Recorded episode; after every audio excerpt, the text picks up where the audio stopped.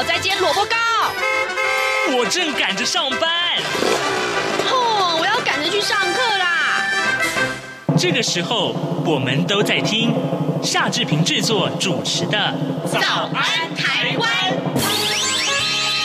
早安台湾带给你最热门的时事访谈，最感动的人物专访，最直接的民意表达。对，让我们一起收听《早安台湾》。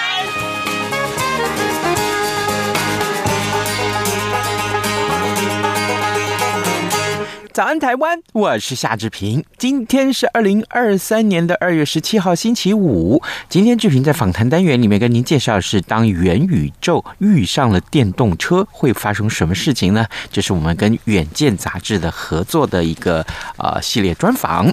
好，在请大家收听访谈之前呢，今天呃志平先跟大家说一说各平面媒体上面的头版头条讯息。首先，我们看到是《自由时报》还有《联合报》都把这件事情放在头版头，可见对大家影响很大啊！呃，房贷补贴要设这个门槛排付啊，每户三万块钱，那么大概有五十五万户会受惠。呃，行政院的院会昨天通过了内政部提出的中产以下自用住宅贷款户的这个支持方案。呃，行政院长陈建仁表示呢，为了减轻疫情还有升息压力对于中产家庭的冲击，针对一定家户所得以下啊，仅仅持有一户的自住自用的这个呃住宅贷款，而且呢，一定核贷金额以下者，提供每户一次性的三万元的支持，预估可以减轻有五十五万。房贷族的这个负担。好，另外呢，我们看到是中国时报，中国时报上面也是提起这个大部分的这些呃所谓的这个优的优惠政策啊。那么新的内阁的这个大势利多这个消息呢，锁定了年轻族群，还有补助房贷，就是刚刚我们所说的。另外还包括了学贷跟租屋啊，还有就是这个呃成年礼金，这是怎么回事？今天自由时报也放在头版上面。呃，这是一个文化成年礼金扩大发放，呃，大概有十八啊，呃，到二十一岁的每个人有一千两百点，一千两百点怎么回事？待会也许我们有时间再跟您多做解释。现在时间早晨的七点零二分四十六秒了，我们要先进一段广告，广告过后马上请您收听今天的访谈单元。早安，台湾。正吃着什么样的早餐？吐司加火腿蛋，咬一口，然后收听中央广播电台。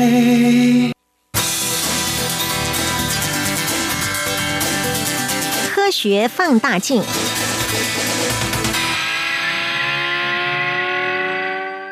这里是中央广播电台台湾之音，您所收听的节目是《早安台湾》，我是夏志平。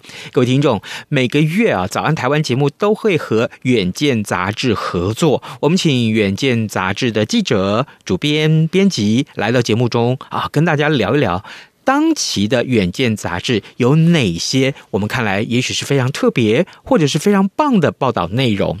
这个月呢，我们为您邀请到的这位受访者哦，不得了了呢，他要跟我们介绍的内容。嗯，简直就是把台湾很棒的科技成就啊，在用短短二十分钟的时间里面跟大家来叙述。我相信这对他来讲，他说他有点忐忑了哈，没有关系哈，没有关系。我们这个呃，既然是轻松一点的话，也 OK。我等不及跟大家介绍，今天我们的受访者是《远见》杂志的主编罗之莹。嗨，主编，你早。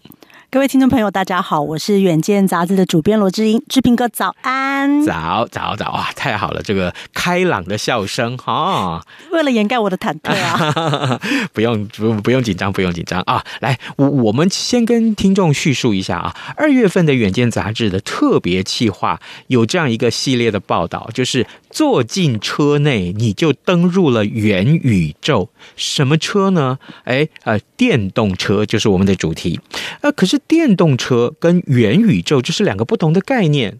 呃，放映对应在这个产业里面，其实呃各不相关。但是呢，如果这两个产业可以结合在一起，可以说是为电动车带来很棒，而且是全新的一些体验啊。所以呢，这时候我先请教知莹啊，告诉我们这一篇系列的报道。算是一场两个产业的奇遇吗？算是哎，因为我们这一次的专题其实主要是因为每年的一月都是我们科技界非常重要的一个盛事，叫 CES。嗯，那 CES 呢，它其实是带领我们去理解，呃，今年度在科技产业会有什么新的事情发生啊？因为它是一个非常前瞻的一个展览会场。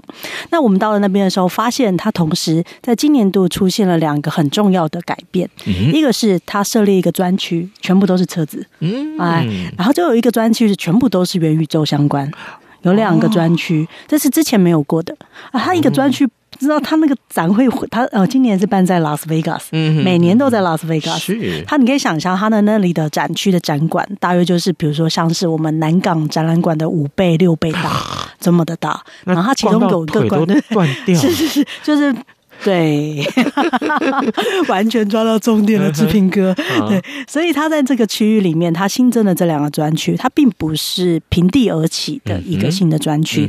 这两个专区是代表着过去他们已经有足够的积累，而这个产业在今年即将要爆发，所以他们才设立了两个专门的专区。所以我们也才这两个专区其实设立的在地理位置上，在当时来看，其实是蛮远的两个区域。但是我实际在里面呃逛起来的感觉，我觉得。嗯，今年应该就是车内元宇宙的起点了。哦，车内元宇宙的起点，我们不光是说这是呃电动车的起点啊，而是它跟元宇宙这个科技结合的起点。可是，一般的呃听众啊，他不是这个产业的从业人员，事实上，他对这两个产业，呃，顶多他就是买了电动车去开去驾驶。啊，元宇宙，大家可能说，哎，那我是不是就是上上网就叫元宇宙？我还这个时候请教知音，就说这两个科技啊，啊，可以说是非常的先进。那他们擦撞之后，可以爆出怎么样的火花？如果说我们要用白话文来讲的话，这两个科技啊，这个结合之后，对我们的生活产生了什么样的变化？这个，嗯，我觉得我们可以先。精确一点讲，嗯，就是说，呃，车内元宇宙的概念不是只有在电动车，嗯，其实我们探究的其实叫做未来车，嗯，哈，所以因为呃，其实可是其实大部分的未来的未来车中的呃，目前的个人驾驶类型不是工具车类型的，是。这种个人驾驶的车子多半都是电动，也对啦，嗯，哎，只是这么说的原因是因为。我们对未来车有更多的想象，不是只有电这个能源呐、啊。嗯，哎，我们现在最近有在讲氢能吗？对，所以其实我们探究的是未来的车子，它接下来你在车子里面可以做什么？哈，那这个做什么这个很特别啊。原因是在于你刚刚问我说未来会什么改变？对，你可以想象哦，如果以后车子它就是自动驾驶为主嘛，它你就坐上去之后它就会自己动了。嗯哼，那我问你，你原本开车坐在里面的两个小时，那两个小时你要做什么？我我我坦白讲啊，我对于电动车或自动驾驶这件事情，我还没有办法完全信任它。我们先跳过信任，先跳过信任这，也就是说，我已经完全信任它了。我们假设你现在人开车比人开车比车子开车还要危险，那完蛋了。那我可能会跟副驾驶座这位成员，或者是后面的两位谈个恋爱吗？啊，不是，我们就坐在一起打麻将啊，可以吗？可以，可以，可以，这是很棒的想象。疯狂了一点，我觉得很棒，我觉得很棒。是，但是你打麻将需要四个人啊，如果你只有一个人呢？如果只有一个人，我追剧，对吗？是不是？是不是？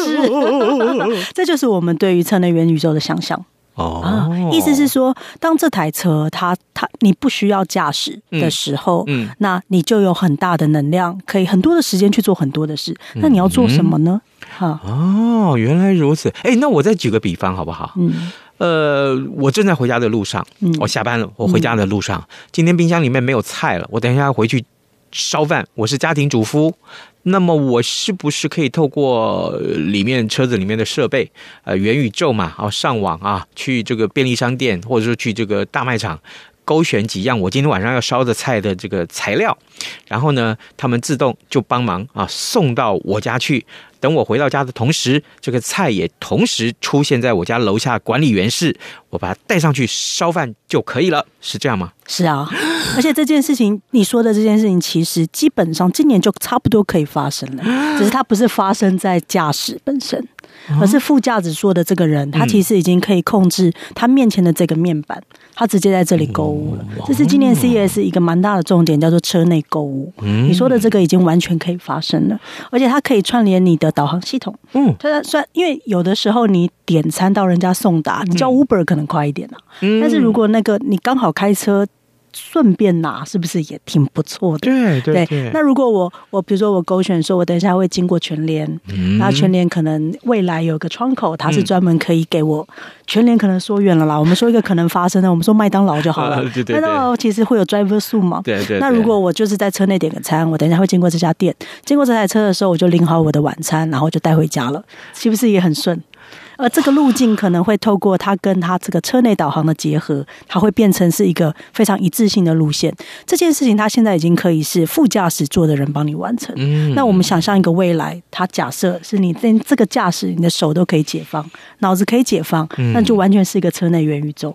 如果我们不要想的那么远，我们想的近一点。我们先想象驾驶还是驾驶，嗯，其他的人其实可以做很多别的事，那就已经很厉害了，不是吗？对，嗯，你就可以想象是驾驶还需要驾驶，其他人进入先先进入元宇宙，不是也挺好的吗？哎，那这样子忙碌的人会不会更忙碌？真的，你马上也是说到重点，因为我们在现场，我们一听到就说 啊，像我连在车上都还要写稿吗？对啊，反正现在我多出来这么多时间，我可以多一点的时间来。呃，产出更多的我的稿子，然后呢，即便是稿子稿件都完成了，我可以精修啊，修的更漂亮，对不对？那这样子，你们总编辑李建新先生就会很喜欢你们的稿子。是的，是的，是的。而且志平哥，你想象，如果以后你的车子它你已经几乎可以解放双手，我们如果不讲那么远，你找一个司机帮你开车，嗯，可是车子里面的应用其实已经非常的健全，其实你也可以不用到录音室录音呢。对耶，因为你看我们现在这个空间，说不定跟你的车子也差不多大而已啊。而且只要那个车子的隔音设备是 OK 的，嗯、对啊，里面的录音设备是 OK 的，啊、而且现在录音技术那么好，我就算隔音没有隔得那么好，他从后置帮我把背景修掉，总可以吧？哇！你比我们广播人还专业呢，我我猜是这样子啊，对啊，你要不要来我们这边上班呢？我可能没办法啦，志平哥。哦，所以其实我们想象的车内元宇宙，我们想的浅一点哈，嗯、你能想象的现在的应用，你你现在在家里的应用，它只要换到车子上。它可以打电动，可以追剧。嗯嗯，我我我们比较社畜一点，还需要什么上网写稿，需要回 email，我需要线上会议，哎，这些都很常见。其实我们甚至还有谈过一个事情，是比较像是车内医疗。如果说如果说医生他到本地的时候，他这个车子上面的设备他已经完全都可以上网，它的功能很强大了。嗯嗯，这种情形的话，它其实也。也算是一个行动的诊所了嘛？嗯，嗯啊，当所有的但它这件事情的重要关键是说，它变成是有一个私密的空间，而这个空间是可以移动的，而这个空间里面它具有荧幕，又有具有跟电脑一样的运算能力。嗯，那你能做的是真的很多哦。好，各位听众，今天早上志平为您邀请到《远见》杂志的主编罗之莹，我们请主编在节目中跟大家分享啊，元宇宙跟电动车啊结合之后所产生的这些个啊这么棒的一些科技，它带来了改变。这个改变在你的生活里面几乎是。过去这十年啊，十年前也许我们完全还没想象到，但事实上这样的理想一步一步在实现了。你是不是准备好要迎接这样子的一个改变呢？诶，刚刚你说的这一切哦，那将来司机会不会失业？呃，常常有人这么说啦，只是说，现嗯，他很他很多时候他就会需要一些新的技能嘛，嗯哼，比如说。有些地方它并不是那么的呃地点非常清楚，哎、欸，我其实有觉得央广没有很好找哎、欸，志斌哥，对，所以比如说他那个地方没有那么对，或者是他可能偶尔需要人的互动，嗯嗯，对，所以嗯，我认为单纯的驾驶的这个技能可能会开始有一点消失了，是。对，但是可是现在也许开车这个技能它也。不没有不需要那么仔细嘛，因为我们常常也是会有自动驾驶，嗯嗯，比如说你知道现在在车道上还是有自动跟车系统，有你手可以放开，对不对？对，对，对，它其实你也没有那么需要驾驶功能嘛，嗯，所以我我觉得司机会不会消失哦？我觉得这个问题就好像历一直以来有各种科技的诞生，就有某一种行业或是技能开始消散是一样的。那、以前我们觉得可能觉得骑马是一件每个人都应该要会的啊，欸、对不对？可是你现在会觉得骑马是必备的技能。而且是有钱人才能骑，以后要用双手开的车啊，都是厉害的车啊。哦，他是讲究那种驾驭感的。欸，我曾经访问过一个电动车的业者，他专门负责研发。他告诉我这样的事实：他们正在做的电动车都是统一的规格，像一个呃这个呃呃圆球一样啊。但是呢，他们甚至可以提供来做公共运输的工具。除了做运输工具之外，还可以当垃圾车，因为他们这样子的车子啊，可以呃走在呃。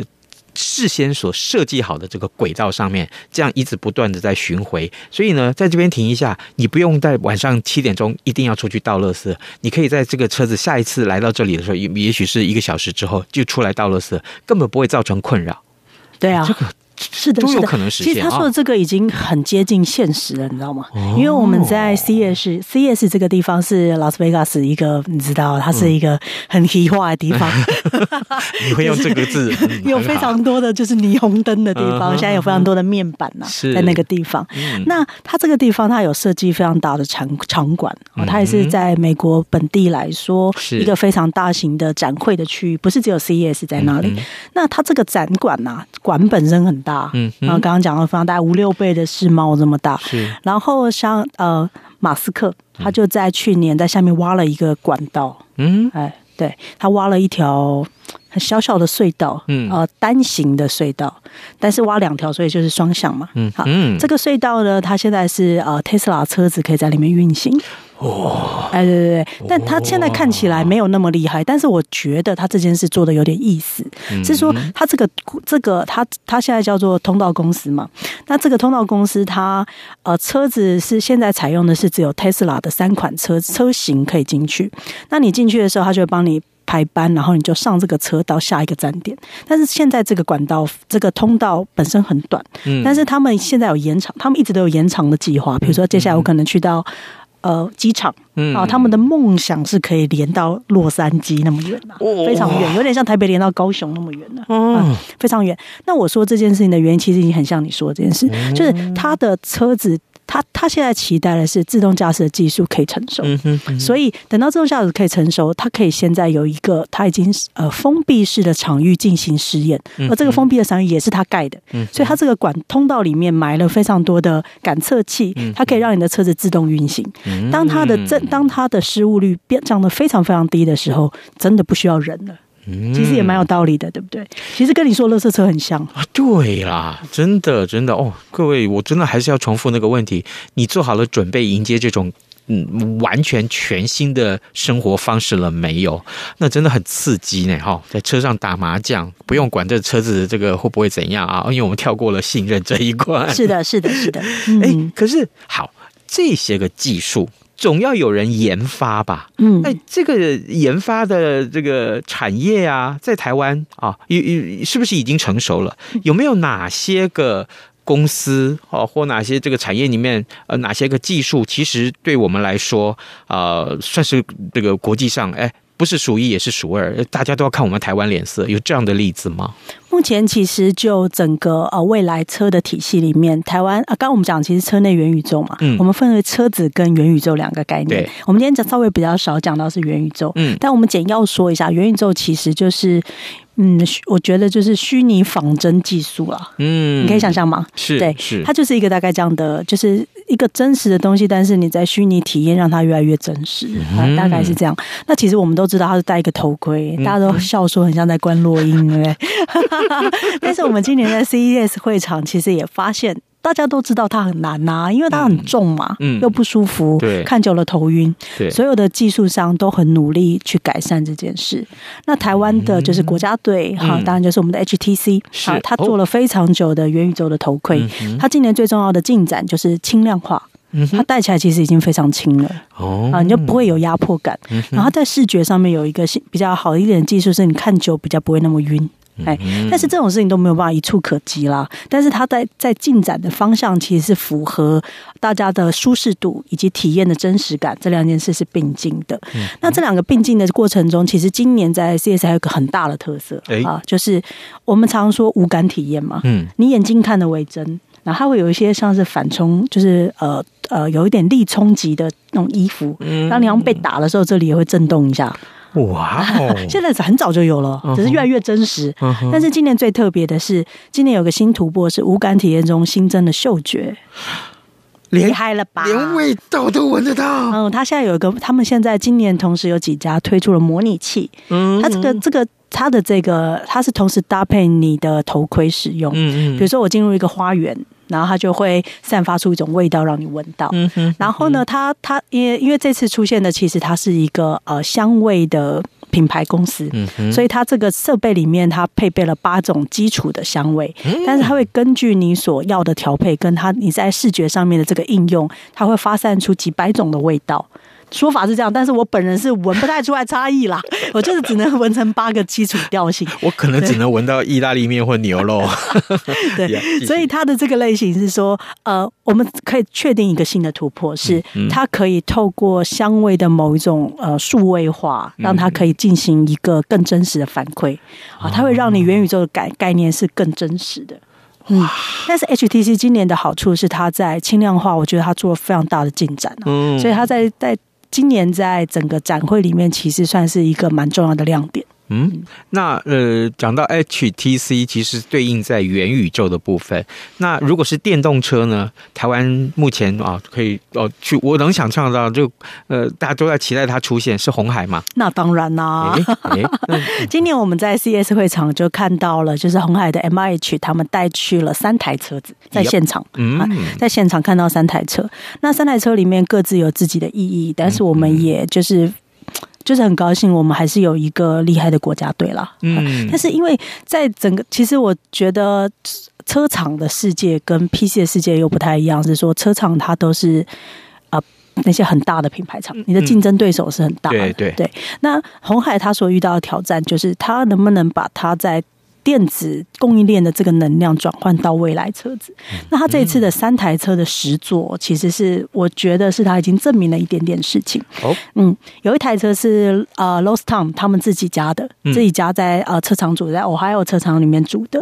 这台车它其实是非常适合美国车厂的 Pickup 车，就是美国有种车。就是长得有点比较舒适的小卡车，是，但不是德利卡哦，它是有钱人开的那种皮卡，不是德利卡，对，是这种车。那它其实完成了这个实作，其实代表它是可以给比较大动力或是大车子来使用的。那这是他们的一个实作，是对。另外一个实作叫做 Indy EV，好，这台我也有点点惊讶哈，哦，吓我一跳！我也说这台我也有了，没有没有没有，它还没有量产。对，它是一个美国的新创的车。子的公司，它特别的地方是这台车，他们最重要的关键是它呃搭载量子电脑。哇，量子！对，我惊讶的点就是在于，没想到我们已经这么快进入探讨车子的规格时，要探讨它的运算能力嘞。嗯，我们不是在买电脑，我们现在是买一台会行走的电脑。哦，然后我们会会对，我们要买的是一台就是有自己运算能量、有自己脑袋的车子。嗯，这个世界已经变得不一样，所以他们完成了这个实作，其实我认为也是蛮重要的。还有一台车是工具车，是是在农田里面运用的工具车，农用的车。对，而且这个农业车它自己会跑啊，真的还真不怎么需要自动驾驶。呃，但是因为农业的车子它，它它嗯。它危险性，它不会撞到人嘛？对对对，它只要好控制就好。嗯、你可以想的是，很像是一台大台的遥控车啊。它它还要种田呢、啊？对对对，但只是它有机具，啊、对，它有机具，对，啊、它有一些功能啦。对，只是它农田里的车子跟跑在车上还是有点不太一样。嗯、对，哇，原来台湾那么了不起呢？我觉得还不错啊。嗯，哇，这。说着说着，其实坦白讲，刚刚在跟志莹聊天的时候，我我我我的鸡皮疙瘩是有起来。我因为我觉得听到这些个技术啊，从他的这个观察，从他的采访过程里面告诉我们的时候，我开始一直不断的去意会，就是说你的生活可能即将就要出现这些个改变你生活现况的科技。啊，这些现象就要出现了，但你准备好迎接它了没有？啊，这都是我们可以探讨的很多啊，不管是科技带来的影响也好，人文层次也好，这是另外一个我们要探讨的话题了。但今天我们真的非常荣幸为您邀请到《原件》杂志的主编罗之莹啊，呃，主编来到节目中跟大家介绍，目前在台湾可以说是在啊、电动车喽，或者是元宇宙了。这些领域里面，两个很棒的一个个案。嗯，最后我们还有一点点的时间，之前我们大概花一点点时间告，请你再告诉我们，在这个 CES 展里面。是不是还有其他的台湾的团队？他们也是不是同样受到很多瞩目？嗯，今年还有一个很重要的地方是，呃，我们的官方团队，就是所谓的数发部、国发会，他们共同带去了一百位的新创团队，一百个哎、欸，真的很多哎、欸，你知道吗？对，他他其实，在 CES 展区里面有一区啊、呃，全部都跟新创有关。其实我觉得 CES 展真的是一个嗯，顶尖一个人一就是很会办展会的一个一个单位，因为这些。因为在啊，它的传统展区里面的这些品牌商都是大厂，嗯啊，但是呢，它又需要一些新的动能，而这些新的动能其实就来自于新创团队的各式各样有特别的事情。对，这个展其实不是只有给一般的人看的，它其实大部分是给采购者看的。嗯，所以其实呢，这些这些新创团队他带去的技术，他就可以跟世界上有更多的接轨。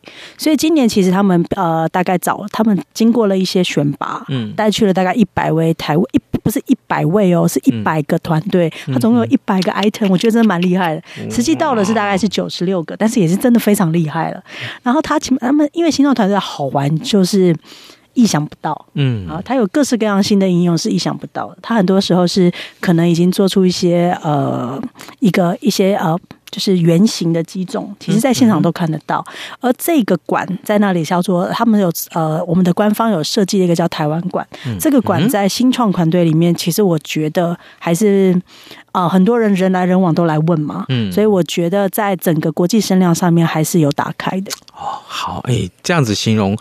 我我我我有一个比方，我不知道正不正确，这会不会就是嗯华山的这个比武盛会？是啊是啊，华山论剑、啊。对，哇、哦！可是华山论剑是完全 competitor 啦，对对对，但是因为新动团队的故事中，其实很多时候是结盟。嗯嗯，哎，还是华山也有结盟感？有啊，吸毒是一派啊，其他好人大概都是在一派、啊。可是那个是还没上山之前就结好盟啊，但是叶子是在寻找盟友的。哇，好，这个可见，呃，这个碰撞出火花这件事情，这个一以贯之哈。从节目的一开始一直到现在为止，我们真的是非常佩服呃，主编来到节目中跟大家分享这些内容，我都觉得啊、哦，这个如果可以的话，我们还是到现场去看一看，那更震撼。那当然，嗯，好，各位听众，今天早上这边为您邀请到《远见》杂志的主编罗之莹，我们请主编呢在节目中跟大家介绍这一期《远见》杂志的特别企划，坐进车内你就登入元宇宙，元宇宙跟电动车的结合，带来我们生活莫大的改变，敬请期待。好，我们也非常谢谢主编跟我们的分享，谢谢，谢谢大家。早安，台湾，你正吃着什么样的早餐？吐司加火腿蛋，咬一口，然后收听中央广播电台。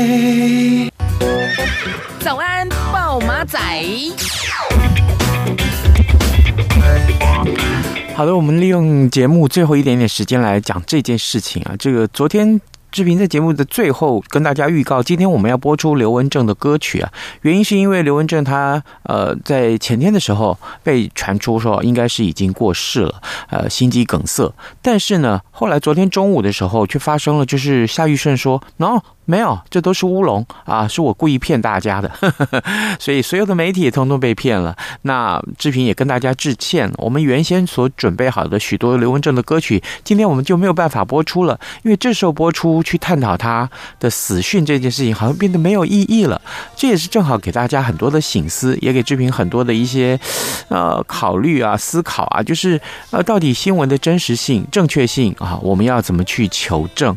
我相信这是新闻学的老师们。在上课的时候一定会提到的问题，这个话题太有讨论性了。希望下礼拜我们会有时间一块来讨论这个话题，好吗？今天时间也差不多到了，志平就跟您说拜拜。那最重要的是今天礼拜五，哎，哈哈，祝大家有愉快的周末，好不好？下个礼拜一再见喽十二点后一样被丢弃。